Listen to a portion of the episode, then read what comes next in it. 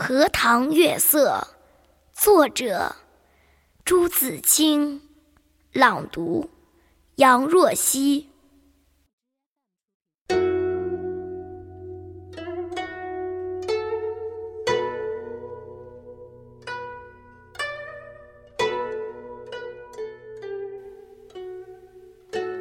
这几天心里颇不宁静，今晚。在院子里坐着乘凉，忽然想起日日走过的荷塘。在这满月的光里，总该另有一番样子吧。月亮渐渐地升高了，墙外马路上孩子们的欢笑已经听不见了。妻在屋里。开着润耳，迷迷糊糊的哼着眠歌。我悄悄地披了大衫，带上门出去。沿着荷塘，是一条曲折的小梅泄路。这是一条幽僻的路，白天也少人走，夜晚。更加寂寞。荷塘四面长着许多树，蓊蓊郁郁的。路的一旁是些杨柳和一些不知道名字的树。没有月光的晚上，这路上阴森森的，有些怕人。今晚却很好，虽然月光也还是淡淡的。路上只我一个人，背着手踱着。这一片天地好像是我的，我也像超出了平常的自己，到了另一世界里。我爱热闹，也爱冷静；爱群居，也爱独处。像今晚上，一个人。在这苍茫的月下，什么都可以想，什么都可以不想，便觉是个自由的人。白天里一定要做的事，一定要说的话，现在都可不理。这是独处的妙处，我且受用这无边的。荷香月色好了，曲曲折折的荷塘上面，迷望的是甜甜的叶子，叶子出水很高，像亭亭的舞女的裙。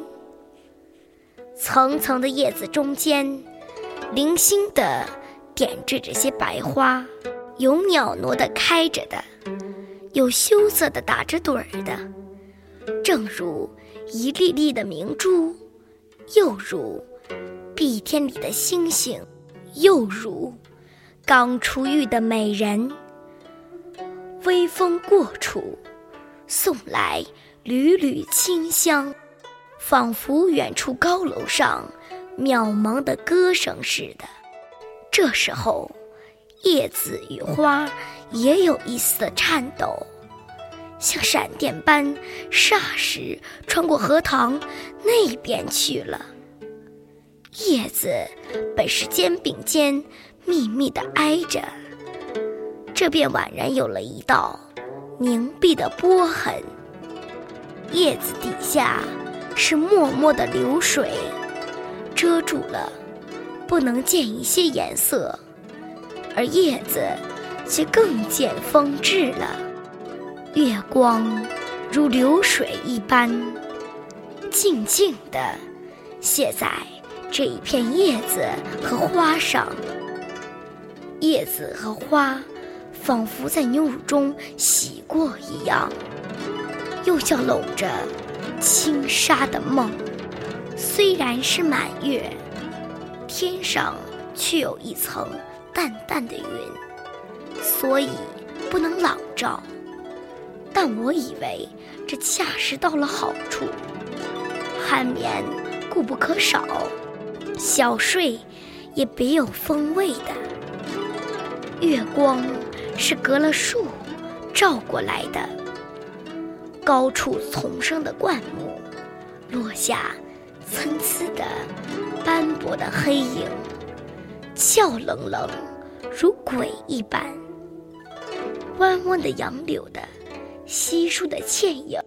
却又像是画在荷叶上。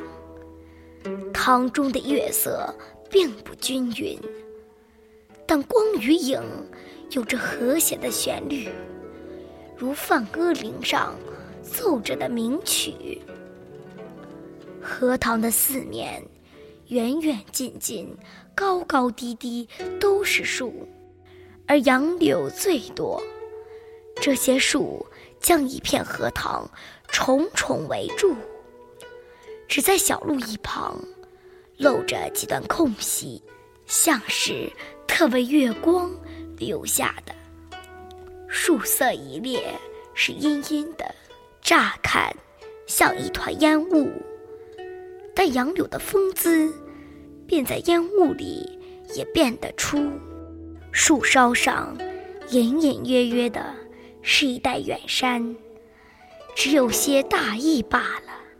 树缝里也露着一两点路灯光，没精打采的，是可睡人的眼。这时候最热闹的，要数树上的蝉声与水里的蛙声。但热闹是他们的，我什么也没有。忽然想起采莲的事情来了。采莲是江南的旧俗，似乎很早就有，而六朝时为盛。从诗歌里可以约略知道，采莲的是少年的女子，他们是荡着小船，唱着艳歌曲的。采莲人不用说很多。还有看采莲的人，那是一个热闹的季节，也是一个风流的季节。梁元帝《采莲赋》里说得好：“于是，妖童元女，荡舟心许，一首徐回，兼传玉杯。照江移而藻挂，船欲动。”而平开，而其纤腰束素，千岩固步。夏时春雨，叶嫩花初。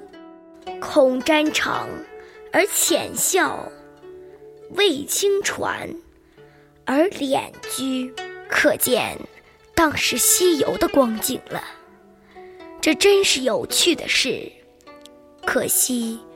我们现在早已无福消受了。于是，又记起《西洲曲》里的句子：“采莲南塘秋，莲花过人头。低头弄莲子，莲子清如水。今晚若有采莲人。”这儿的莲花也算得过人头了，只不见一些流水的影子是不行的，这令我到底惦着江南了。这样想着，猛一抬头，不觉已是自己的门前，轻轻地推门进去，什么声息也没有。妻已睡熟好久了。一九二七年七月，北京清华园。